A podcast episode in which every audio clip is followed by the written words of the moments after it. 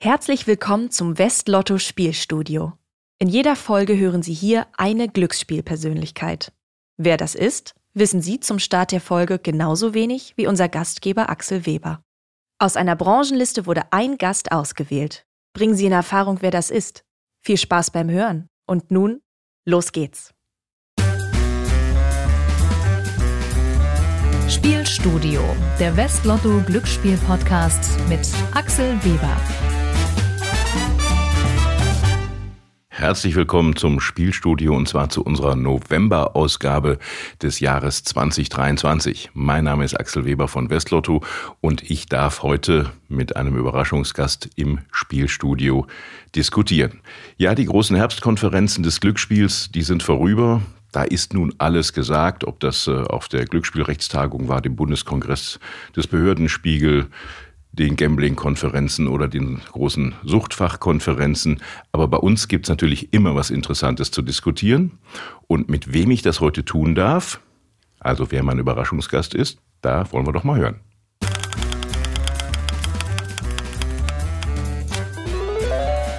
Jörg Adami.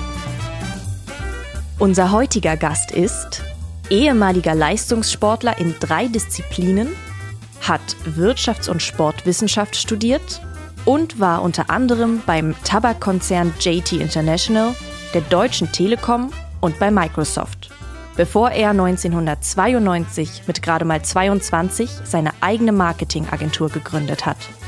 Damals hat er sich auf die Organisation von Wettkampfveranstaltungen im E-Sport spezialisiert und eine Full-Service-Agentur aufgebaut. 2020 gründete er dann zusammen mit seinem Co-Founder die weltweit erste Sporthilfe für E-Sport, die eSports Player Foundation. Denn, Zitat, jeder Sport braucht Stars und Helden, die fallen nicht vom Baum.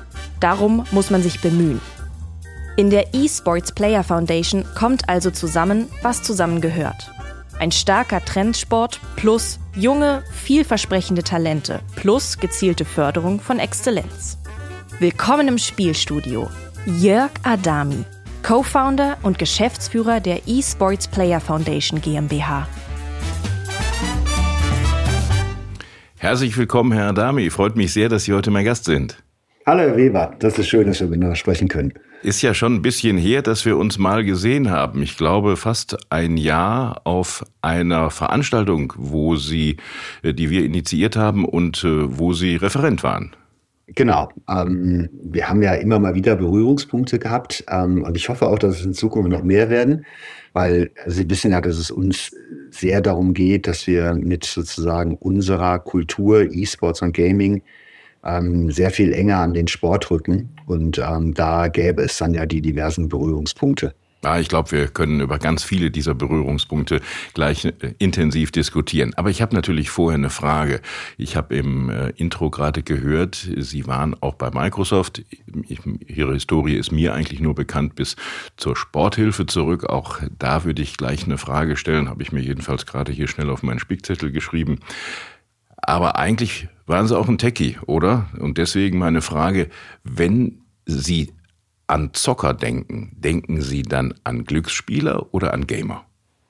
An Spieler, also gar nicht an Glücksspiel. Ähm, also vielleicht noch bei Microsoft selber, also meine Tech-Kompetenz ist ähm, sehr beschränkt. Ähm, ich war eigentlich immer dazu da, ja, Menschen zu überzeugen, also Kommunikation, Marketing, Strategie. Ähm, rein technisch bin ich ähm, ziemlich in Null.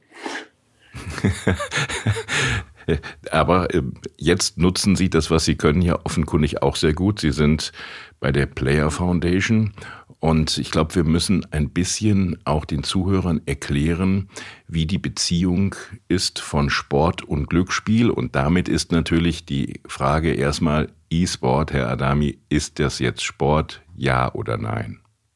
Ist eine spannende Frage in Anführungsstrichen, die jetzt ja auch in den letzten Jahren ähm, also global und auch in Deutschland sehr intensiv diskutiert wird. Und ähm, ist, ist, ist sehr, sehr schwer, darauf eine wirklich verlässliche Antwort zu geben, einfach aus dem Grund, ähm, weil es sozusagen an der mathematischen Definition fehlt. Also das, was ist Sport, beantwortet jeder Mensch erstmal auch völlig zu Recht, glaube ich, für sich. Es gibt nicht die eine Definition, sondern je nachdem, wo man und wie man schaut, ähm, sehr, sehr viele.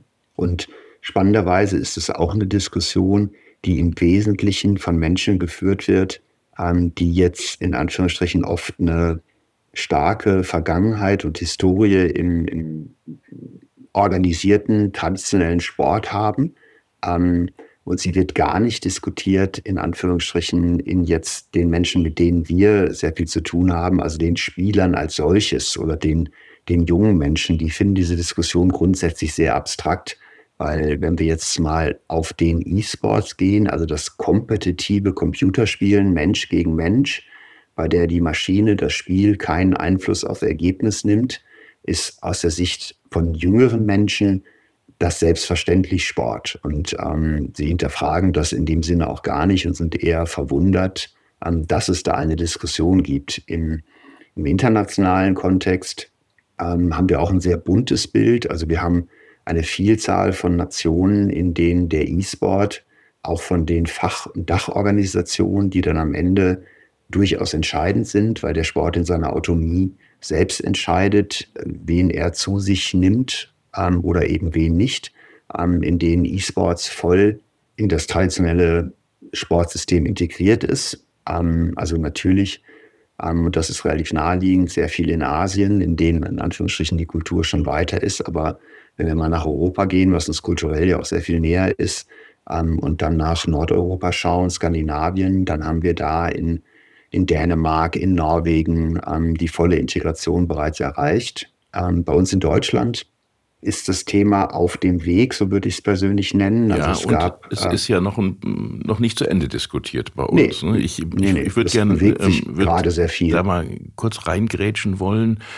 Sie haben gesagt, die Diskussion wird vielfach von denen geführt, die eine sportliche Vergangenheit, sporthistorische Vergangenheit haben, wird die Diskussion um E-Sports nicht auch geführt von ganz vielen Menschen, die die Differenzierung zwischen der Betätigung im E-Sports und dem normalen Daddeln gar nicht vornehmen?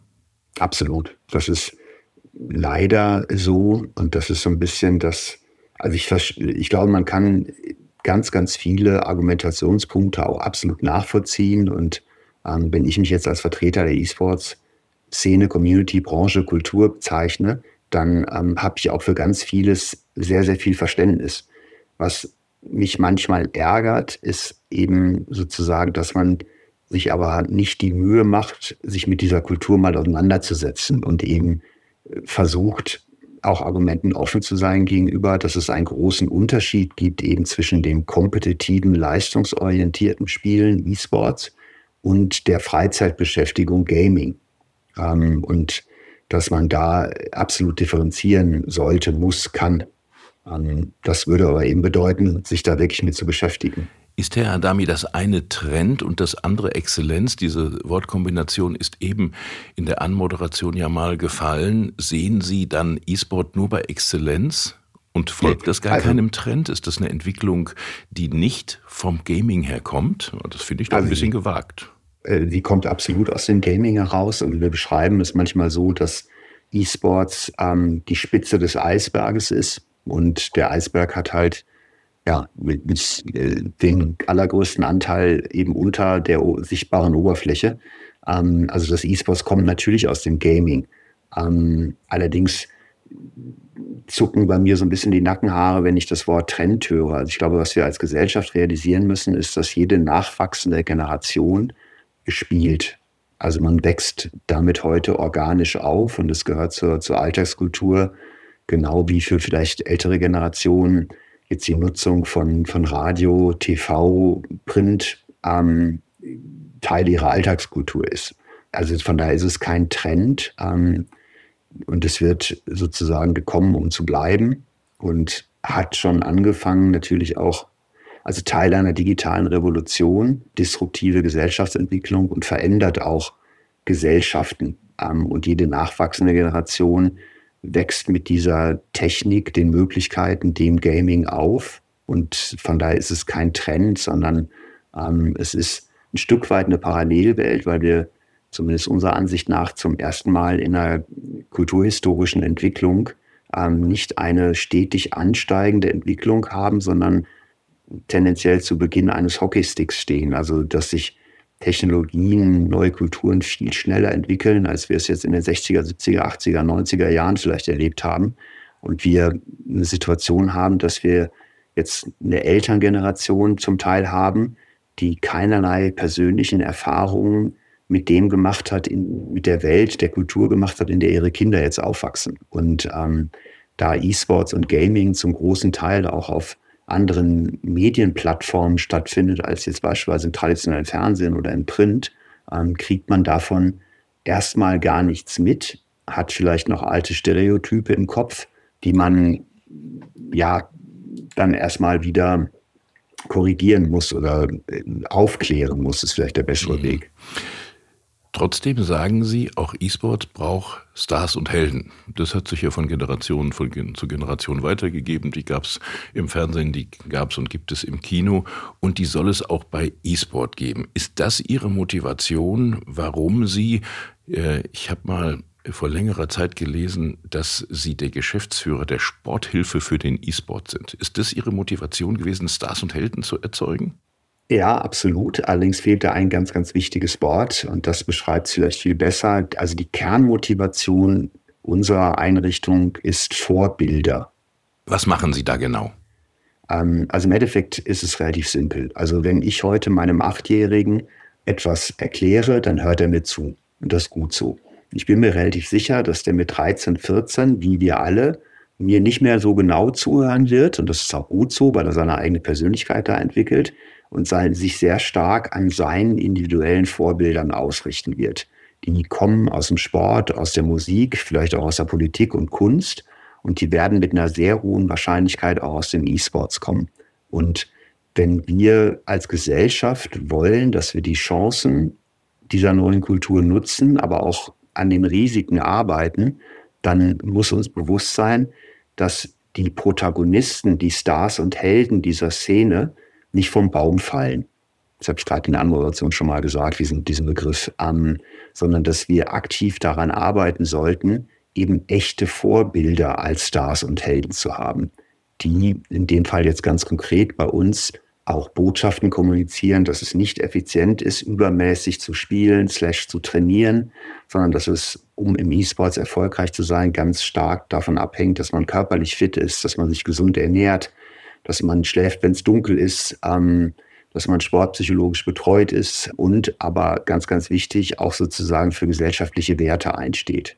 Und ähm, das können wir nicht erwarten von Menschen, wenn wir uns nicht vorher, genau wie in, in jeder Exzellenzförderung oder in, auch im traditionellen Sport, nicht um diese zum Teil Jugendlichen dann eben bemühen und ihnen dabei zu helfen, diese Vorbildrolle zu erreichen und auch anzunehmen. Kommen wir zum Stichwort Risiken, aber vorher möchte ich doch noch auflösen, was ich vorhin versprochen habe, nämlich was hat E-Sport denn eigentlich mit Glücksspiel zu tun? Wir sind dann dazu gekommen, dass die Frage, ob E-Sport Sport ist, dabei eine wesentliche und eine wichtige Rolle spielt. Denn ist E-Sport anerkannter Sport, dann darf man natürlich auch darauf wetten. Dann ist es eine genehmigte Sportwette. Und damit ist ein großer Teil der Glücksspielanbieter da mit im Boot. Das Zweite, was Sie angesprochen haben, unter dem Stichwort Risiken ist natürlich, dass wir als Glücksspielanbieter sehen, dass dort, wo im Kinder- und Jugendbereich sehr viel gespielt wird, man natürlich auch Gefahren ausgesetzt ist, vielleicht nicht so sehr in den E-Sport-Spielen, aber in vielen anderen Spielen, wo man in Berührung kommt mit Glücksspiel oder Glücksspielähnlichen Elementen. Wie stehen Sie zu diesen Risiken? Ähm, also wir selber arbeiten ja wirklich ausschließlich im E-Sports. Und ähm, wenn wir jetzt mal die für uns beste Definition von E-Sports nehmen, also der Wettkampf Mensch gegen Mensch, bei dem das Spiel keinen Einfluss aufs Ergebnis nimmt, dann hat sich die Frage damit sozusagen beantwortet. Das ist komplett konträr zu dem viel größeren Markt des Gamings, also da die klassische Pay-to-Win-Diskussion, ja. ähm, Lootboxen, also dem diese Begriffe vielleicht nicht so vertraut sind, ist es im Endeffekt eine Möglichkeit, auch durch den Einsatz von Geld sich Vorteile im Spiel zu erkaufen. Ähm, Darf man das, das bei E-Sports, bei den äh, Leuten, die Sie fördern, bei den äh, Jugendlichen? Ist das ein No-Go oder ist das möglich? Absolutes, absolutes No-Go. Also dann ist es sozusagen kein ernstzunehmender E-Sports-Titel. Also da machen wir die harte, harte Unterscheidung zu sozusagen Gaming als Freizeitbeschäftigung, Entertainment ähm, und E-Sports, wo es dann wirklich ein rein skillbasiertes, ähm, ein skillbasierter Wettkampf Mensch gegen Mensch ist. Ich frage nochmal, wie stehen Sie dann dazu, dass es diese Elemente in den Spielen gibt? Dann dürften Sie doch auch sich unserer Meinung anschließen, dass es zum Beispiel einer Regulierung für Lootboxen bedarf, sofern dort Glücksspiele oder Glücksspielähnliche Elemente angeboten werden, weil die doch in den Spielen nach Ihrer Ansicht gar nichts zu suchen haben. In E-Sports-Titeln. Also ich bin absolut kein Experte und auch nicht berufen, da irgendeine Meinung abzugeben oder mich sozusagen in diesen, in diesen Bereichen wie auch immer zu äußern. Also ich habe da als Privatmensch sicherlich eine Meinung. Ich glaube halt, dass, ähm, also ich erlebe es jetzt mit meinen Kindern, man muss oder wir sind alle aufgefordert, ähm, verantwortungsvoll da zu erziehen und sozusagen halt mit diesen vielen Möglichkeiten Geld auszugeben, ähm, in der, also in der gesamten Lebenswirklichkeit von, von Kindern und Jugendlichen ähm, sehr verantwortungsvoll umzugehen. Und da auch, also wir selber, und da haben wir auch einige Veranstaltungen schon gemeinsam gemacht, oder ich war zu Gast bei Veranstaltungen, die von Ihnen unterstützt wurden, ähm, arbeiten ja auch sehr, sehr intensiv in der Aufklärung von Eltern, um ihnen da bewusst zu machen, wo denn potenziell auch Risiken liegen können ähm, im Bereich des Gaming eine ganz wichtige Aufgabe und ich hoffe, dass Sie weiterhin da auch Partner sind und fachkompetent Eltern und andere Stakeholder und Multiplikatorengruppen mit aufklären. Die Frage von Sportwette auf E-Sports lässt mich natürlich nicht los. Wie sollte es auch? Wir erleben ja gerade bei der Sportwette oder haben erlebt äh, wieder größere Skandale, wenn ich da zurückdenke an das, was in äh, Italien passiert ist. Glauben Sie, dass ein Ereignis, was bewettbar ist, wenn also E-Sports Sport wäre, diesen Sport auch kaputt machen kann. Also Stichwort Sicherheit, Integrität des Sportes, wo man ja bei den bislang althergebrachten Sportarten sehr viel investiert, um zu sagen, da darf nicht verschoben werden, da gibt es Sicherheitsmechanismen. Wie ist das ausgeprägt bei E-Sports und haben Sie da Angst? Also Angst habe ich nicht. Es ist ähm, auf der anderen Seite aber natürlich ein absolut ernstzunehmender, also die Competitive Integrity, also das Thema, irgendwie können wir wirklich bei den Wettkämpfen eigentlich zu vorauszusetzendes Fairplay auch garantieren. Daran ist natürlich jetzt bei den großen Wettkämpfen, und es gibt riesengroße Events, Wettkämpfe im E-Sports, bei denen es auch um zum Teil Millionen Euro Preisgeld geht, natürlich ein organisches Thema. Also ich glaube, grundsätzlich ist es leider wohl in der Natur des Menschen, dass wenn es viel zu gewinnen gibt, ähm, es immer den einen oder anderen geben wird, der versucht, sich davon persönlich zu bereichern über sozusagen nicht integre Dinge. Das ähm, ist im Endeffekt das, also wir im E-Sports haben weniger das Thema des klassischen Dopings beispielsweise. Ähm, wir haben aber das Thema, dass wir natürlich theoretisch digitale Unterstützung in die Spiele bringen können. Und da wird jetzt schon sehr viel getan bei den Wettkämpfen. Also es ist da ausgeschlossen, ähm, es gibt da eigene, eigene Mechanismen, eigene Tests, die halt sicherstellen, dass sozusagen in dem Bereich nichts passiert. Ich glaube, der große Vorteil, den wir im E-Sports haben, vielleicht jetzt im Vergleich zu dem traditionellen Sport, ist dadurch, dass bei uns alles digital stattfindet. Ähm, ich und da arbeitet ja beispielsweise Sportradar als einer der, der weltweit größten auch schon sehr intensiv daran, ähm, kann eigentlich abweichendes Verhalten eines Spielers sehr, sehr gut erkennen. Also wenn jemand in Anführungsstrichen offensichtlich deutlich schlechter ist, als er eigentlich normalerweise ist, in Reaktionszeiten, in, in allen möglichen messbaren Komponenten, dann habe ich das digital auswertbar und könnte da auch sehr schnell ein Muster erkennen. Ist man bei E-Sports ein gläserner Spieler, ja, Dami? Absolut. Also in dem Moment, also jedwede Mühebewegung der Hand, der Hände ist, ist getrackt und ist, ist gläsern und digital. Welche Rolle spielt dann Wissenschaft in der Entwicklung Ihrer Sportart, ich nenne sie jetzt so, und welchen Stellenwert messen Sie dem bei, wie E-Sport in der Gesellschaft sozusagen positiv verankert werden könnte? Also man muss realisieren, dass das, über was wir hier heute sprechen, also E-Sports im Wesentlichen, relativ jung ist. Also natürlich gibt es Wettbewerbe in Computerspielen gegeneinander schon relativ lang. Ich glaube, 1997 gab es die erste Space Invaders Weltmeisterschaft. Aber das, worüber wir heute sprechen, diese großen Events mit irgendwie einer ausverkauften Köln-Arena, zum Teil 50.000 Menschen in Stadien, Millionen Zuschauern, die auf, auf Internetplattformen sich die Spiele anschauen, ist sehr jung und ähm, ist sehr, sehr attraktiv. Also wir haben vor einigen Monaten wieder eine Studie bekommen, eine repräsentative Studie, dass über 30 Prozent der 14- bis 18-Jährigen davon träumen, E-Sports-Profi zu werden. Also wir haben eine Wahnsinnsattraktivität, ähm, diesen Weg gehen zu wollen, ist nichtsdestotrotz sehr jung. Und die Wissenschaft fängt gerade an, in Anführungsstrichen, sich mit dem Thema und den Chancen zu beschäftigen. Also wenn wir jetzt mal Disziplinen durchgehen, dann bin ich sehr froh, dass wir inzwischen so die ersten trainingswissenschaftlichen Untersuchungen auch haben. Das heißt, wie muss ich denn wirklich trainieren, um erfolgreich zu sein? Das andere Thema geht aber, und das ist wahrscheinlich noch viel spannender, ähm, eher in den Bereich von, von Bildung. Also wie können wir über Gamification-Ansätze auch vielleicht Bildungssysteme revolutionieren? Und ähm, da liegen halt in dem, also der Mensch an sich hat das Bedürfnis zu spielen. Also man sieht es im Prinzip, wenn man sich erinnert, vielleicht an die ganz kleinen Kinder zu Hause, Säuglinge, denen muss man nicht beibringen zu spielen. Also die spielen mit einer Rappel, mit irgendwas. Das liegt schon ein Stück weit im Menschen drin. Und die spannende, sicherlich auch wissenschaftlich spannende Frage ist, wie kann ich dieses, diese Kernmotivation, die in uns drin liegt, denn auch nutzen, um ja, seriöse Prozesse sozusagen halt attraktiver zu gestalten.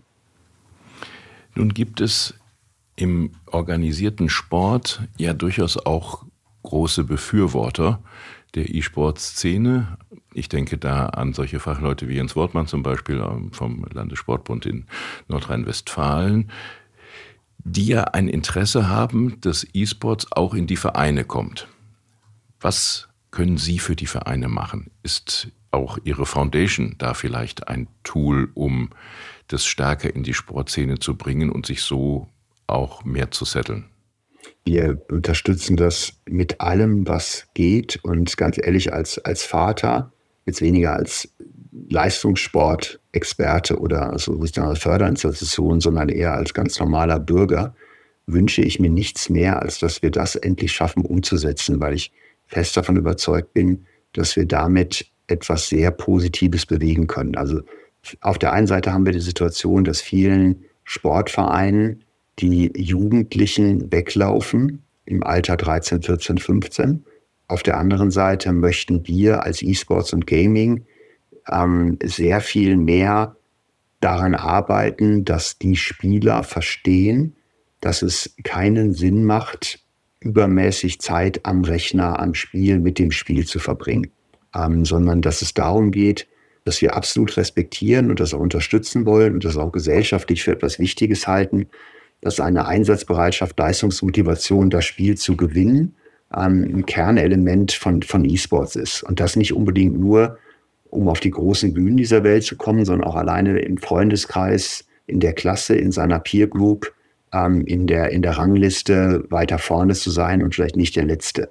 Ähm, wir haben immer noch das Problem in Anführungsstrichen, dass das oft kompensiert wird mit viel hilft viel. Also wenn ich besser werden will, muss ich noch mehr spielen. Ähm, das ist der falsche Weg. Es geht darum, effizient Zeit mit dem Spiel zu verbringen. Auf der anderen Seite aber genauso wichtig ist, körperlich fit, gesund zu sein, eben all diese, diese Dinge.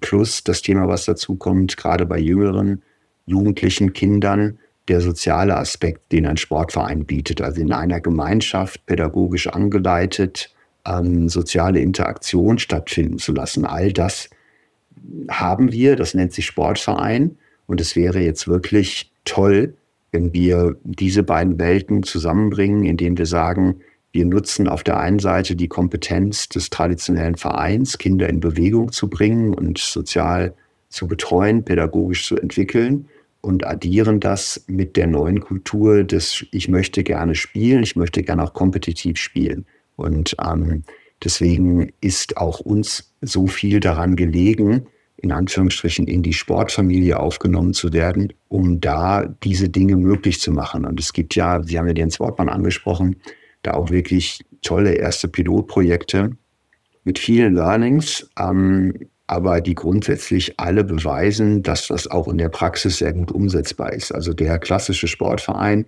der nicht nur dann das Angebot hat, ähm, ja, Fußball zu spielen, Judo zu betreiben, ähm, zu fechten, sondern auch in seinen Räumlichkeiten die Möglichkeit bietet, zu spielen. Und das würde, ja, das wäre ein ganz, ganz wichtiger und ein ganz, ganz großer Schritt auch für die gesellschaftliche Anerkennung. Herr Adami, Sie platzieren E-Sports in der Mitte der Gesellschaft mit äh, allen Worten, die Sie hier heute sagen. Sie haben eben auch das Wort Effizienz gesagt. Ich möchte Ihnen mit meiner Abschlussfrage deswegen etwas, ähm, etwas mitgeben vielleicht, weil unter Umständen können Sie noch nicht direkt darauf antworten. Jedes Unternehmen muss sich die Frage stellen, wie effizient es ist bei der Auswahl von Partnern. Wer sind denn die Partner, die E-Sport für effizient halten? Und, das ist nun die Frage, was empfehlen Sie denn der Glücksspielbranche, wie man sich dem E-Sport nähern sollte? Also grundsätzlich ist der E-Sports eine Möglichkeit für jedes Unternehmen, also es gibt dieses geflügelte Wort der Reaching the Unreachables, ähm, mit einer Zielgruppe in Kontakt zu treten, die ich über klassische Kanäle, klassische Werbung eigentlich kaum noch erreiche. Und damit haben wir eine ganze Bandbreite von Markenartiklern, für die es aus den unterschiedlichsten Zielen natürlich wichtig ist, mit dieser Zielgruppe Kommunikation zu betreiben. Das ist auch eine ganze Zeit lang, also in den letzten zwei, drei, vier Jahre uns anschauen, äh, war es so der heiße Scheiß. Also wir müssen was im E-Sports machen, was aber oft dabei nicht bedacht worden ist. Und das ist jetzt auch so ein bisschen die, die Teil zwei der, der Antwort. Wir müssen alle verstehen, dass wir da mit einer neuen Generation sprechen, die anders funktioniert als lange Generationen vor ihnen. Wenn wir es jetzt mal konkret machen, gab es die sogenannten Power Brands. Ich war unter anderem bei einer Philip Morris Marlboro, die größte Zigarettenmarke der Welt. Wir hatten das Leben damals war als Marketingmann relativ einfach. Ich musste mit meiner Marke auf den großen Events dieser Welt präsent sein.